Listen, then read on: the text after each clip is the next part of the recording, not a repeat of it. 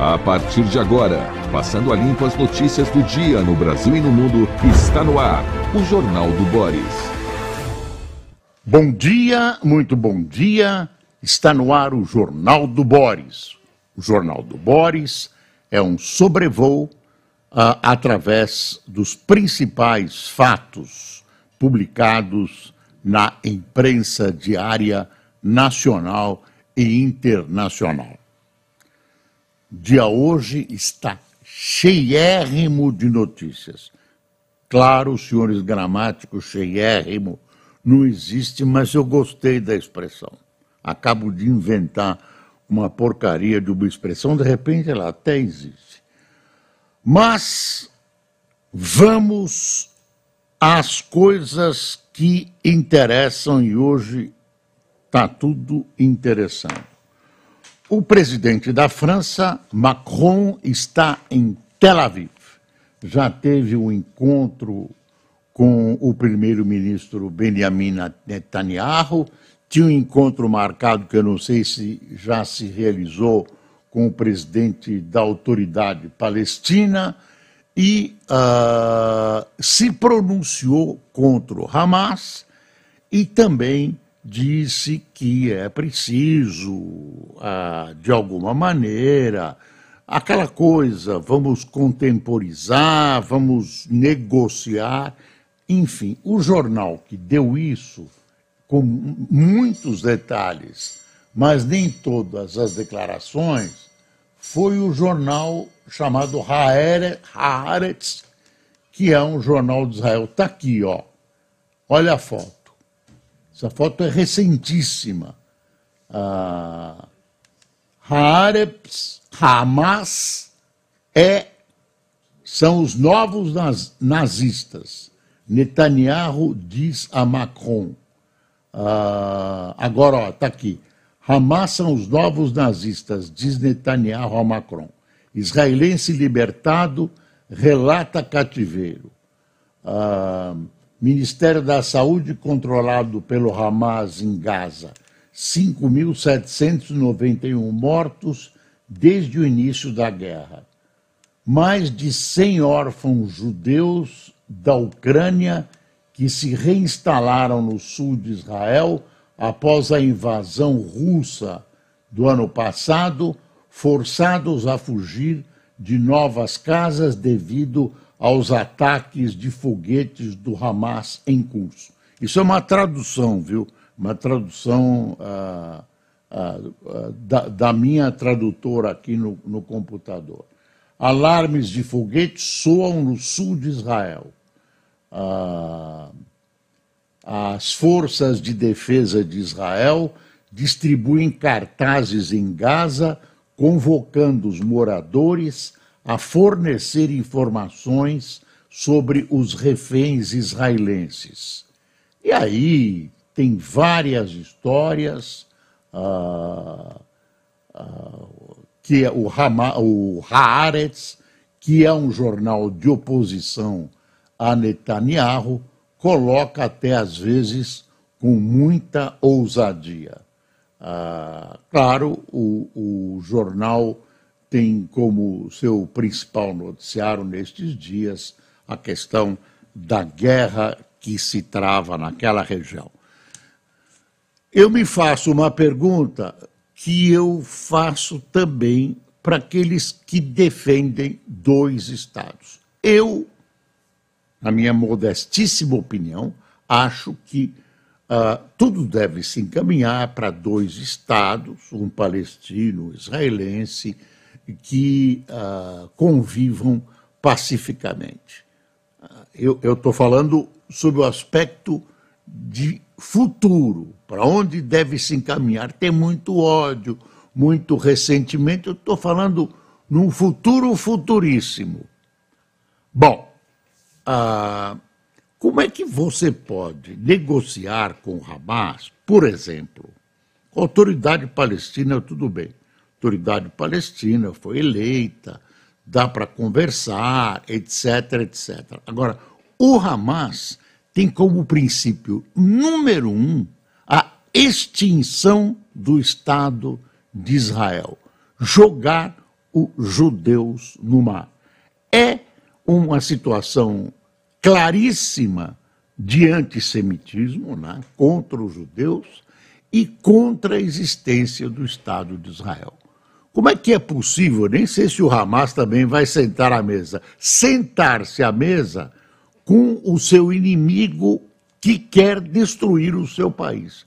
Não dá para negociar. Então eu faço essa pergunta para quem insiste nessas negociações pacíficas, porque não dá para negociar com esse movimento terrorista, brutal, fascista, nazistoide, assassino, assassino de crianças, que fez uma, uma razia absolutamente gratuita em Israel, matou crianças, queimou pessoas, matou jovens que estavam numa, numa, num festival. Quer dizer, é um pessoal imbuído em destruir o Estado de Israel e matar judeus. Então, eu gostaria muito que se chegasse a dois estados e que esses dois estados convivessem pacificamente. Mas eu estou achando difícil. Tudo indica há um esforço para que Israel não, não invada. Tudo indica que Israel uh, vai mesmo invadir. Tudo indica. Não, não, não, não há certeza absoluta, de repente as coisas podem mudar, as coisas lá mudam rapidamente. Uh, parece que o primeiro-ministro da Holanda também deve visitar hoje ou amanhã uh, Israel e ter um encontro uh, muito provável com, com o primeiro-ministro Benjamin Netanyahu e como teve Macron com o presidente de Israel, Herzog. Uh, a Folha está aqui, ó. Isso aqui a gente já vai comentar. Israel e Hamas se enfrentam dentro de Gaza pela primeira vez.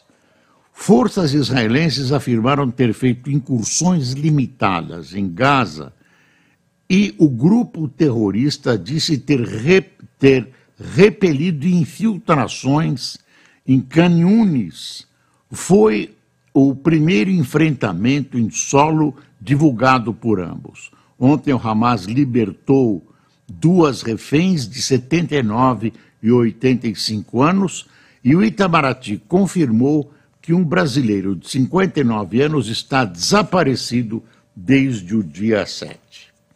Ah, a gente não sabe direito o que está acontecendo lá.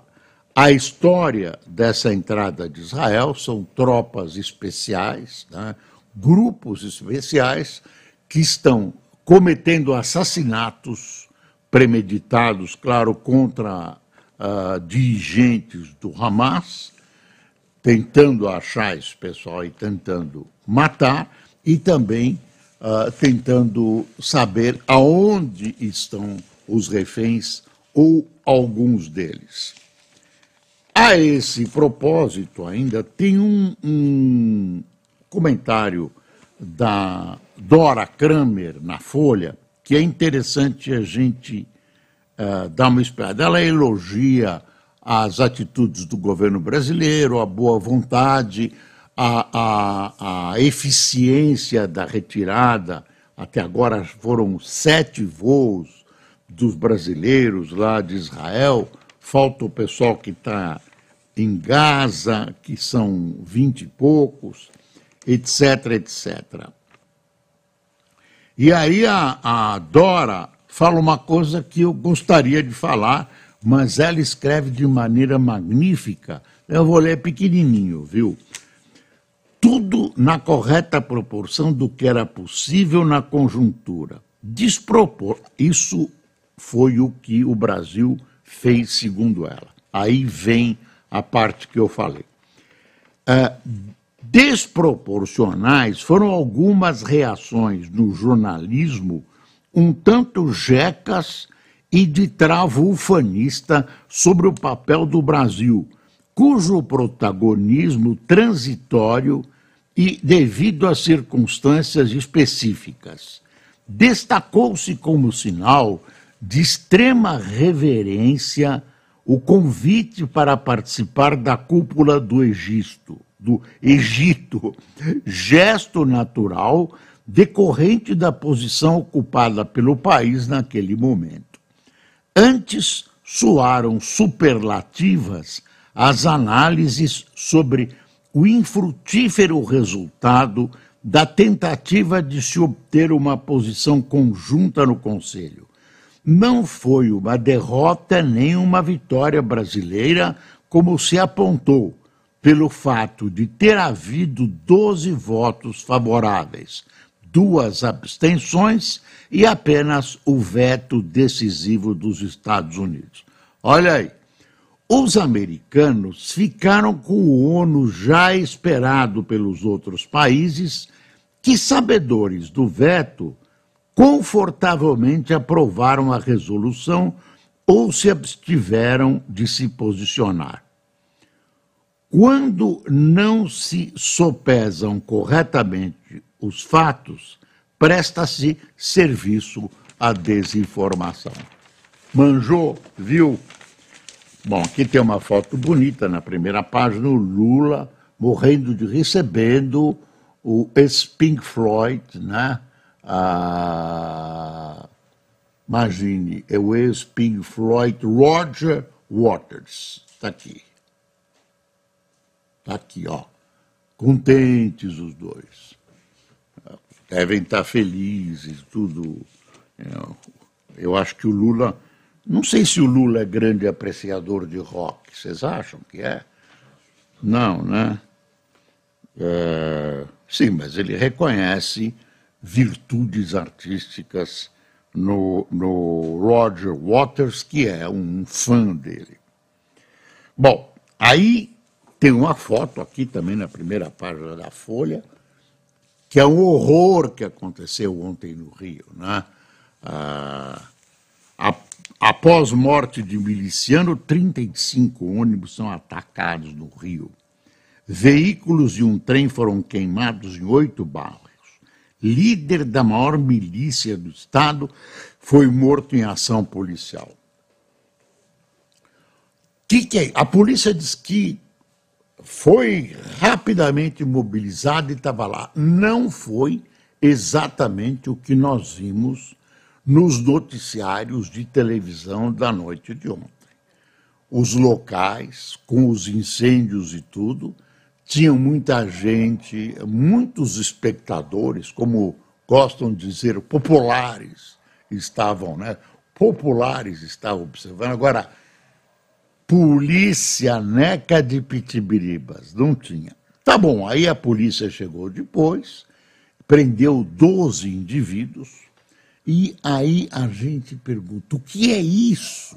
Quer dizer, o fato é o seguinte: miliciano cobra aluguel dos mais pobres, vende televisão a cabo, cobra segurança, eh, tem, tem transporte na região, enfim, digamos, cuida da região. Naquela região, na zona oeste do Rio, é um depósito de milícia. Além disso, eles brigam entre si e brigam com os traficantes. Tráfico é outra coisa, miliciano é outra coisa.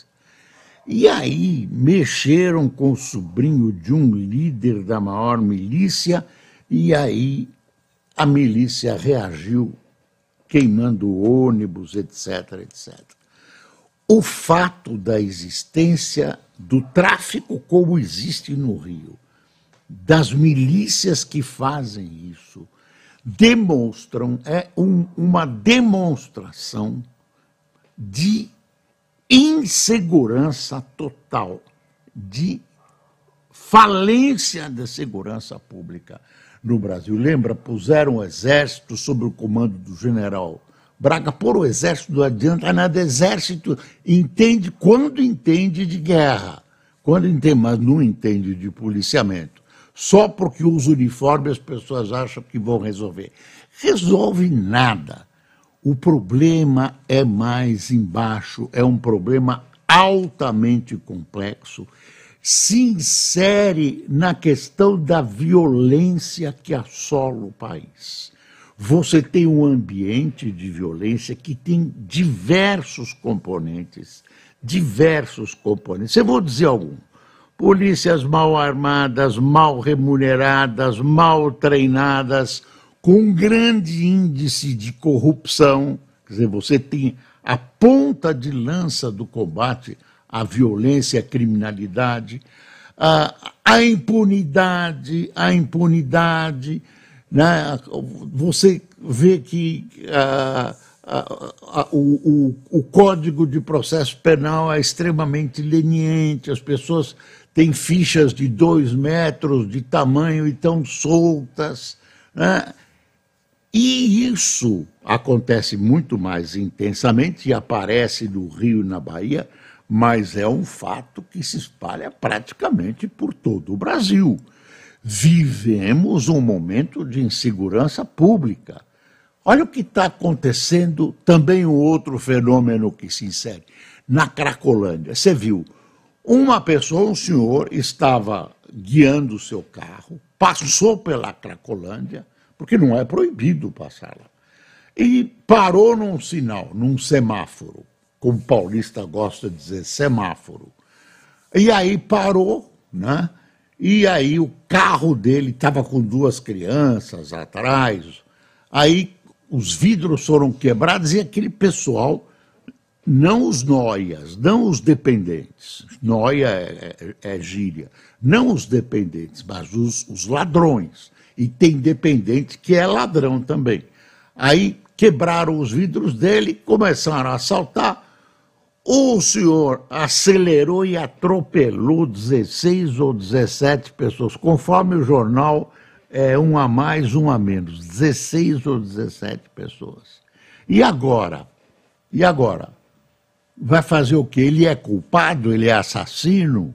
Ele não tinha o direito de preservar a própria vida e fugir? E o que estavam fazendo aquelas pessoas na frente do carro dele? É um negócio para pensar. É lamentável que ele tenha matado, mas lamentável que aconteça, lamentável que a vida humana tenha chegado a um preço tão vil aqui no Brasil. Faz parte dessa insegurança.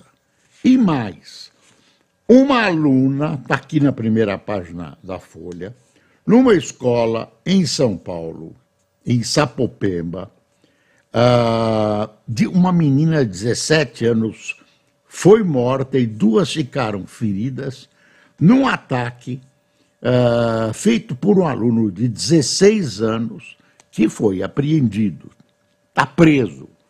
E esse menino pegou o revólver do pai, que ele disse que achou embaixo do colchão, já tinha feito ameaças, foi lá, agora ele está dizendo que sofreu bullying. Quem não sofreu bullying? Eu sofri bullying, subcontravice Cássio também, todo mundo na escola. Só, aí não é para sair matando. Saiu matando. Também, gente, faz parte desse contexto maior de violência e de pouca validade da vida. Tenha certeza, é um conjunto de coisas. É complexo. Aí vem o ministro da Justiça e diz: ah, eu vou mandar mais 135 homens para lá. Não resolve, nem, nem, nem matando, não adianta, não adianta. E não é, pro, não é uma questão de pobreza. Tem pobreza envolvida, não é questão de pobreza, porque se fosse pobreza, a Índia então estava arrasada. Porque lá tem mais de um bilhão de habitantes, a China, e não tem essa violência tem repressão, tem polícia preventiva, tem polícia bem. Mal ou bem, melhor que no Brasil. Né? Melhor que no Brasil. Daqui a pouco tem gente pedindo asilo em Gaza, viu? Aqui no Brasil. Olha, uh, e tem mais coisas, né? Tem, você vai vendo uh, essa coisa da, da, do valor da vida, né? E, e Cadê o PT? Cadê o PT? Cadê o PT? Quer ver uma coisa do PT que eu vi hoje aqui Ah, ah, já trocou o presidente da EBC, que é o órgão de informação, dizem que de propaganda do Lula, e virou, deixa eu ver aqui, não estou enxergando direito, e virou Gazeta do Povo, quer ver? PT acumula 22 milhões em dívidas previdenciárias com a União. Será que é verdade? Não será um engano do jornal Curitibano? Será? Está aqui. Dados apurados na Procuradoria-Geral da Fazenda Nacional apontam que o Partido dos Trabalhadores tem cerca de 22 milhões em dívidas previdenciárias. O montante é a soma das dívidas dos diretórios estaduais e municipais e são relacionadas ao Instituto Nacional do Seguro Social, INSS, e demais benefícios aos trabalhadores. Durma-se com um barulho desse. E aí o PT cobra de todo mundo, vai em cima um ministro diz que vai taxar os ricos e tal, ah, blá, blá, blá, blá. Bom, é, tem mais coisas, né? Argentina. Agora, dia 19 de novembro, dia 19 de novembro, ah, vamos ter o segundo turno na Argentina. Ah, o Brasil, ai, suspira aliviado, graças a Deus o Massa, que o Lula apoiou, ganhou, porque esse, esse Javier é maluco e tal, não sei o quê, é meio estranho. Diz ele, inclusive coisas que o Luiz lembrou aqui para mim, que ele recebia mensagens dos cachorros dele mortos. Talvez seja verdade, tem gente, por que não? É agradável você ver um cachorro seu que morreu há alguns anos, ele manda uma mensagem para você, ele recebia. É um privilegiado esse senhor. E aí, Javier, ah, aí ele, ele, ninguém sabe quem vai ganhar. Ninguém sabe. O Massa, olha o horror que está vivendo a Argentina. Tem esse maluco, ele é meio maluco dizem que ele é um, um liberal é, exagerado e tal, mas ele é meio, meio estranho, né? Ah, cara que recebe o espírito de cachorro não pode ser muito normal. E, e, e o Massa, que é o ministro responsável por essa desastrosa economia que o peronismo infringe à Argentina inflige a Argentina. Desculpe, inflige. Infringir é outra coisa.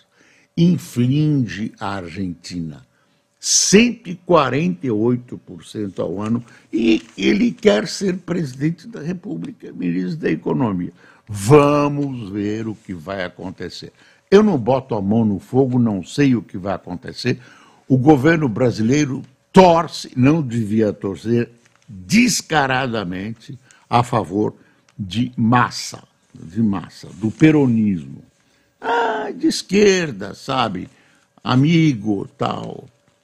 Lula decreta cota para negros que já tem meta alcançada. Uma trapalhada no Planalto. O presidente Lula assinou no final de março um decreto prevendo cotas para negros em cargos de chefia na administração federal.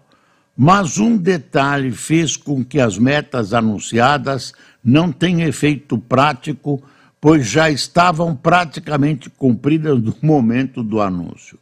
Quer dizer, esqueceram que já tinha. Esqueceram. Uh, ministro anuncia interino na EBC, agora está cheio de interino, né? O ministro Paulo Pimenta anunciou nesta segunda-feira que a EBC ficará sob comando do interino, do seu diretor-geral, que é o interino Jean Lima.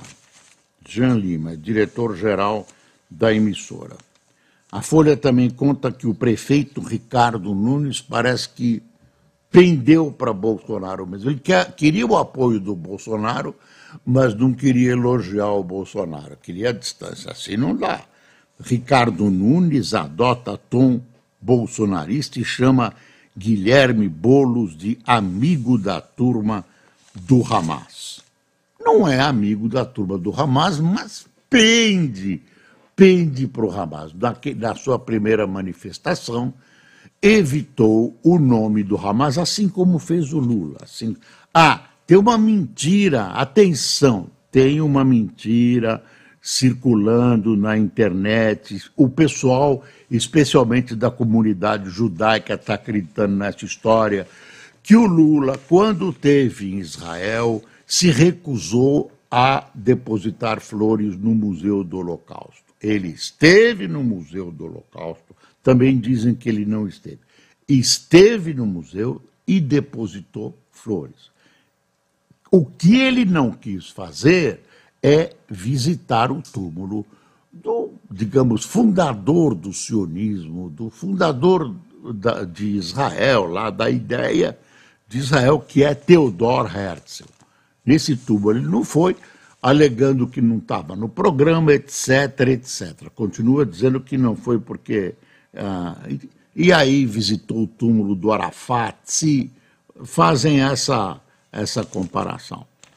Ah, Aqui está eventual segundo, eventual apoio no segundo turno é decisão que cabe a Lula, desmassa na Argentina. Ah, dinheirinho, medo de Milei e centro-direita dividida explicam sucesso de ministro. O pessoal ficou com medo do Milei, né? Ele, como eu disse ontem, ele capotou. Você ouve o cara dizer que recebe espírito do cachorro dele, você ouve ele dizer que vai dolarizar, as pessoas iam perder seus subsídios e podiam perder dinheiro. Você ouve ele dizer que vai romper aqui e ali. Não dá, né? Aí o pessoal acabou. Ah, bom, vamos votar no menos pior aqui. Agora, o que vai acontecer no segundo turno não dá para saber, porque a política argentina está de cabeça para baixo e pode acontecer tudo, inclusive nada. Ah, ah, após surpresa no primeiro turno, analistas veem favoritismo peronista. Vai acreditar. Ah, tá, pá, pá, brasileiro está desaparecido. Ah, facção liberta duas reféns israelenses após mediação de Doha e Cairo. Aí eu, vamos entrar no mercado brasileiro. Fazenda Sede aceita ampliar fundo regional para aprovar a tributária. Uh, eu estou dando uma, uma rápida passada. Hoje vai ter o julgamento do. Vai ter o julgamento, mais um julgamento do Bolsonaro. Bancada ruralista ameaça rejeitar taxação de super ricos. A taxação parlamentares não aceitam mudanças propostas em fundos do agronegócio. Deixa eu ver o que mais tem aqui. Lei da igualdade salarial proposta por Lula, aquela que nós mencionamos, aguarda regulamentação três meses após a sanção. Eu não mostrei o Globo que eu deu uma engrossada aqui e acabei não mostrando o Globo. Olha, não... Ah, tá aqui, apareceu. Vamos ver se eu consigo trazer a primeira, a edição digital. Eu acho que não, viu? Não consegui. Ah, não, tá, tá chegando. Só para não, para o pessoal do, da família Marinho não ficar sentida comigo. Ah, você não mostrou o Globo. Tá aqui, ó após morte de miliciano, crime aterroriza o Rio. Olha que foto, tudo pegando fogo. Isso é uma vergonha. Isso é uma vergonha. Está tudo dominado. Está tudo dominado. Mercado vê brecha indicação política na Petrobras e ação cai estão mexendo no estatuto da Petrobras para poder enfiar político na Petrobras. Isso é uma volta ao passado. Atenção, PT, atenção, Lula, olha o que vocês faz. Enquanto isso, na Argentina, Milei enroscado por Massa vai para o segundo turno. Olha que bonitinho o Chico Caruso. Que mais tem? Adolescentes, sete militares responderão por roubo de armas do exército. Cara, tem coragem de roubar arma do exército. Ainda bem que acharam. Agora demorou para perceber. Aí está andando uma limpa lá, muito bem. Eles estão retidos no arsenal de guerra de São Paulo, onde ocorreu o crime. Outros 20 militares são acusados de negligência. É, pronto, já vimos o que os grampos da ABIN revelam sobre mim. Léo Aversa. Aquela história dos grampos da ABIN que revela uma briga pesada entre a ABIN e a Polícia Federal. A ABIN diz que está entregando o que a Polícia Federal uh, uh, tem pedido e não se justificava essa blitz que a Polícia Federal, que a Polícia Federal fez dentro da BIM. Enfim, tem muito mais notícia, está faltando notícia. Uh, tem uma coisa que o Supremo ia, ia começar a julgar que é interessante a gente dar. Não, o Senado começa a discutir hoje, nesta terça-feira, a proposta de emenda à Constituição que limita os poderes do Supremo. Nossa Senhora, o que vai acontecer? Tem gente que acha que não vai acontecer nada. Bom, quem tomou café conosco? Ufa, hoje cansou, hein? Adalgisa Lagioia, Marisa de Souza, Lucas Rodrigues, Baltazar Avelar, Éder de Mato, Matos, Neus, Neucir José, Luciano Latorre, Luciane Latorre, Adélia de Oliveira, Miguel Damião, José Sampaio, Lucimar Vales, Marcelo Cardoso, Marcilene Oliveira, Paulo Lima, de Marabá, no Pará, Ana Alexandrino, de Nova Iguaçu, Rio, Fábio de Mateu, de Viena, e Iranildo Nunes de Alto Rodrigues, no Rio Grande do Norte. Uh, este jornal uh, é sustentado pelo esforço coletivo da nossa gigantesca equipe de técnicos especialistas, especialistas em som, em imagem, psicólogos, psiquiatras, enfim. Cássio, Cássio Emerick, Fernando Ceá e Luiz Antônio Nartes. Luiz Antônio tem cérebro de plutônio. Pessoal, bom dia, muito obrigado por sua atenção. Até amanhã que Deus salve o Brasil.